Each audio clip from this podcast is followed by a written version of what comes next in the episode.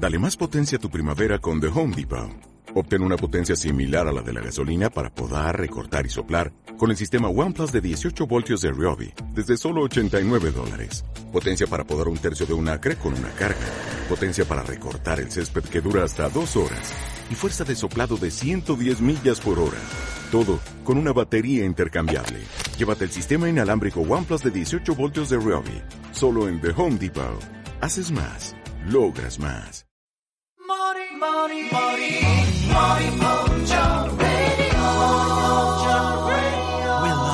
Moriocho.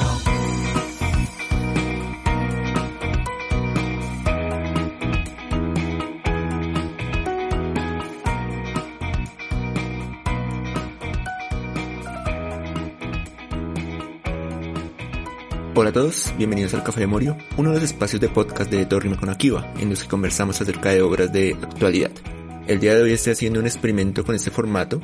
Ronnie y Jao no se encuentran hoy conmigo. Ronnie está ocupado editando un capítulo pendiente acerca de Studio Ghibli, que muy pronto estará disponible a través de iBox, Spotify y pues en general desde cualquier gestor de podcast en que ustedes estén interesados. El señor Jao por su parte está en un proyecto conjunto con Esto no y Dragones, su otro podcast, y Cheesy Laia Cliché, otros compañeros podcasters, los cuales están trabajando en un podcast para esta semana en podcastinación. ¿Qué puedo decir? Solo tengo envidia de la buena por el señor Howe.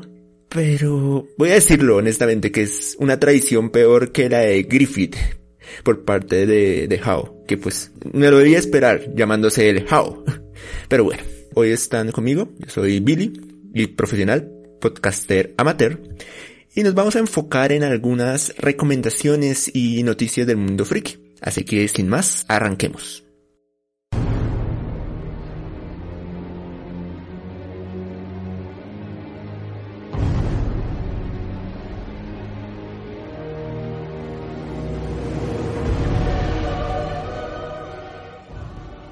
No quisiera empezar este experimento con una noticia trágica, sin embargo, me toca. Debo mencionar el día de hoy que esta semana sufrimos la pérdida de Kevin Conroy, el cual falleció a los 66 años de edad. Conroy era el actor de voz que interpretó a Batman en la mayoría de los proyectos del universo animado DC. Comenzó a interpretar el personaje desde Batman The Animated Series y adicionalmente trabajó como intérprete de voz de Batman en videojuegos como la saga de Batman Arkham Asylum. Los últimos proyectos en los que trabajó fueron el juego Multiversus y una animación que va a salir en 2023, Batman Caped Crusader, con guion de Ed Brubaker, un famoso escritor de cómics, el cual está detrás de historias como Astro City y Mar- Marvels y muchos otros. ¿Qué más decirle de Conroy? Es, una pérdida enorme para el mundo del doblaje. Conroy era una figura amada por su calidad humana, tanto por sus colegas en el circuito profesional, como por los fanáticos que lo amaban en las presentaciones que le hacía en convenciones. Si quieren saber un poco más de él, les dejaremos en el Twitter el enlace al cómic que realizó para Pride, en el cual habla de su vida y el momento en que llegó a interpretar al Caballero Nocturno.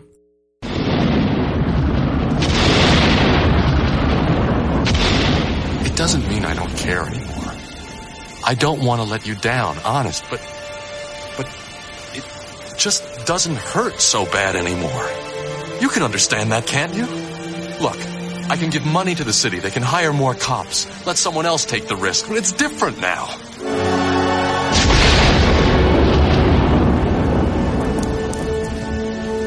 Please. I need it to be different now. I know I made a promise, but I didn't see this coming. I didn't count on being happy.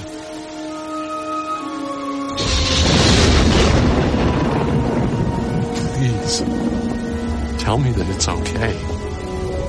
Maybe they already have. Ahora pasando a recomendaciones, digamos un poco ya saliendo un poco digamos de este tema, arranquemos con algo que pues no me pude resistir, o sea, no lo pude resistir. Para los que ya escucharon el podcast de animes de temporada se habrán dado cuenta que estoy muy emocionado por Blue Lock, anime de deportes estrenado esta temporada de otoño de 2022, disponible en la plataforma Crunchyroll. Y es que después de cinco capítulos no me aguanté más. No pude, no me aguanté más. y me pasa el manga. Blue Lock eh, en el manga es brutal. O sea, si en el anime ya es bueno, me parece que el, el manga es arrollador. El dinamismo, el estilo, la manera en que se reflejan los movimientos y las jugadas de los personajes es fantástica.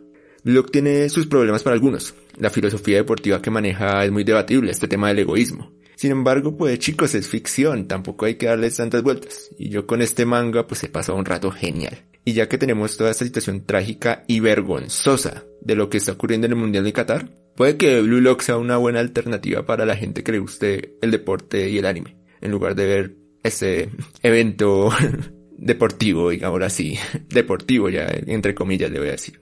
Ahora, algo que casi no puedo aguantarme las ganas, pero de salirme del cine fue Black Adam, la más reciente película de ese. Miren, yo amo a Ted Adam, eh, la, y la, a la JSA son de mis personajes favoritos de los cómics. Pero esta película no funciona.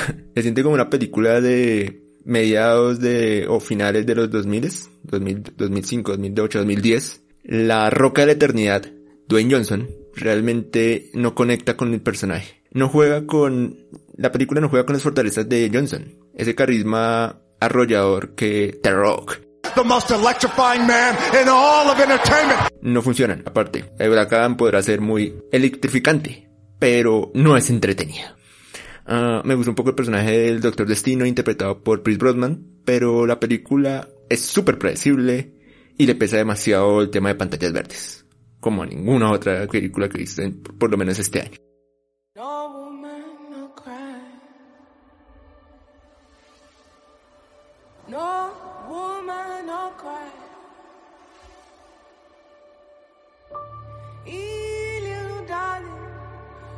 Pasando de DC Marvel y de Black a Black, pues hablemos un poco de Black Panther, Wakanda Forever.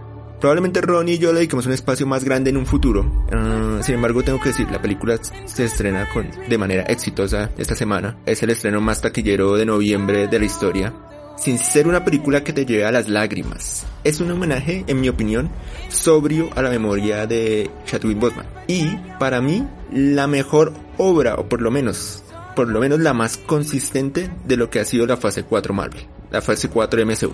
Yo sé, gente, a ustedes les gustaron los tres Spider-Man y todo el mundo ama a Chihol, según sus libretistas y el Kevin Feige Cyborg, y nadie más. Pero esta película genera un gran arco de personaje para Shuri, la que ocupará ahora el manto de Black Panther, y nos da la aparición de mi amado personaje, amado en mi casa por mi familia, mi mamá, mi mamá, mi perro, todos aman a Namor. Y aquí lo, lo adaptan de una manera curiosa, pero bien. Ya basta, mundo, vámonos. Sí, lo sé, pero hay algo que nos observa. Hay formas inteligentes que no podemos percibir. ¿Estamos solos en el universo? Imposible. Piensa en las maravillas que nos rodean. Los sacerdotes vudú en Haití, los numerólogos tibetanos, los misterios sin resolver de... ¿Misterios sin resolver? La verdad está muy cerca. ¡Ah! ¡Ay! ¡Ay!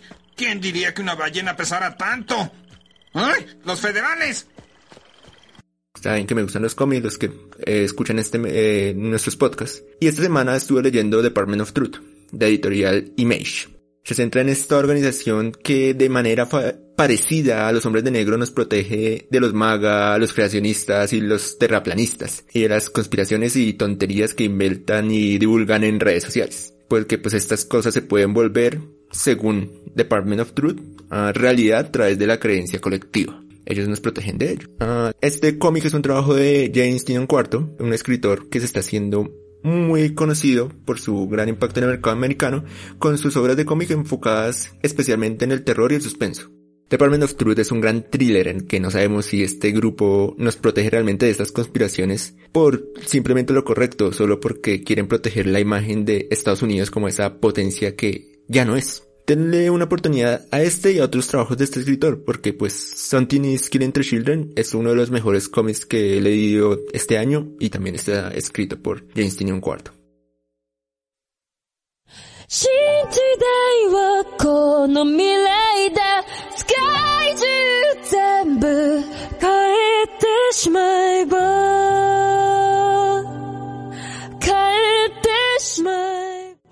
Finalmente vamos al punto principal. lo que ocupa la portada de este episodio. Estoy hablando de One Piece Feel Red, la última película del Best Shonen Ever, según este servidor, la cual todavía está en las salas de cine colombianas, dirigida por Goro Taniguchi, genio que dirigió Code y también la primera serie de Yugi. Sí, en esa en la que jugabas con Yugi y te terminaban apuñalando. Pues bien, aquí en esta película logra generar la sinergia necesaria para contar una gran historia. Antes de hablar de la historia y de la película en sí, tienen que saber algo de mí.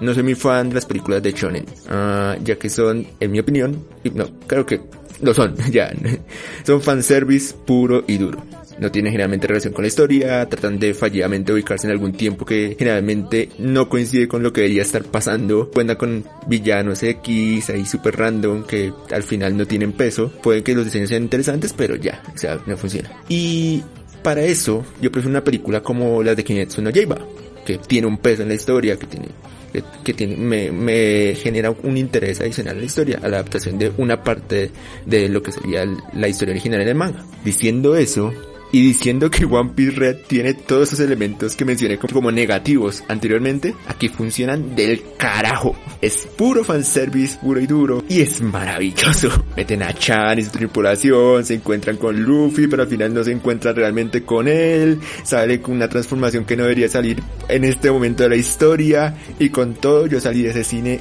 contento, con una sonrisa de oreja a oreja. Es que como no es una película de idols. A ver, el personaje de Uta, diseñado para esta película, tiene una gran historia con momentos cómicos y trágicos, los típicos momentos a los que One Piece ya nos tiene acostumbrados. El apartado musical es genial, una serie de canciones preciosas que aportan y le dan gran peso a la historia. Es como ver una pinche película de macros, que, o sea, así que muy bien. Si todavía no la han visto, echen un ojo, denle una gran una oportunidad a la película sí, para que no que estén tan perdidos de pronto cuando lleguen porque la película arranca de lleno, hay un par de capítulos disponibles también en Crunchyroll, eh, que pues con lo que mencionaba Crunchyroll en este capítulo parecería que es el patrocinador oficial de este podcast, pero no. uh, hay un par de capítulos en, en, la plataforma en los cuales ustedes pueden ver como el origen del personaje de Uta, la relación con Luffy y con Shanks. Eh, les permitirán de pronto no estar tan perdidos al principio en el cine. Para terminar, como siempre en espacio damos calificaciones a lo que se conversó a lo que se habló. Así que arranquemos. A Blue Lock, el manga, le doy 8.5 bebidas energéticas deportivas. Ahora pasando a Black Adam, a esta película, peliculón, le doy 5.5 café en las rocas. Chistaco, ya. Ronnie me va, me va a odiar. Ahí voy a dejar, y hablando de Ronnie, voy a dejar la calificación de Black Panther pendiente porque estoy seguro, como les menciono, que muy pronto, aparte del podcast de Ghibli, van a tener un podcast de Black Panther ahí disponible eh, en, en, nuestra, en nuestras redes. Al Departamento de la Verdad, Department of Truth, le doy 8 puntos café de Starbucks con el nombre mal escrito porque si tal vez no lo sabían, Starbucks lo hace para que le pongas, lo pongas en tus redes como, miren, qué mal empezó mi día, en Starbucks me pusieron el nombre mal y le hagas publicidad gratis demostrando una vez más la estupidez de la sociedad americana. Finalmente, eh, a One Piece Red le doy nueve lágrimas que derramé al final sobre mi café, que, que hizo que quedara un poco salado. Qué, triste final. No siendo más, espero que les haya gustado este ejercicio de podcasting individual. Si quieren escuchar más de nuestros podcasts, nos pueden encontrar en iBox, Spotify y Apple Podcasts. También pueden estar pendientes de nuestros futuros proyectos en nuestras redes, Twitter, Instagram y Discord, donde también nos pueden hacer sugerencias, recomendaciones, tenemos nuestra comunidad ahí, compartimos memes, lo que quieran. Y pues cualquier sugerencia o recomendación siempre la recibimos con los brazos abiertos. No siendo más, esto fue el Café de Morio. Hasta la próxima.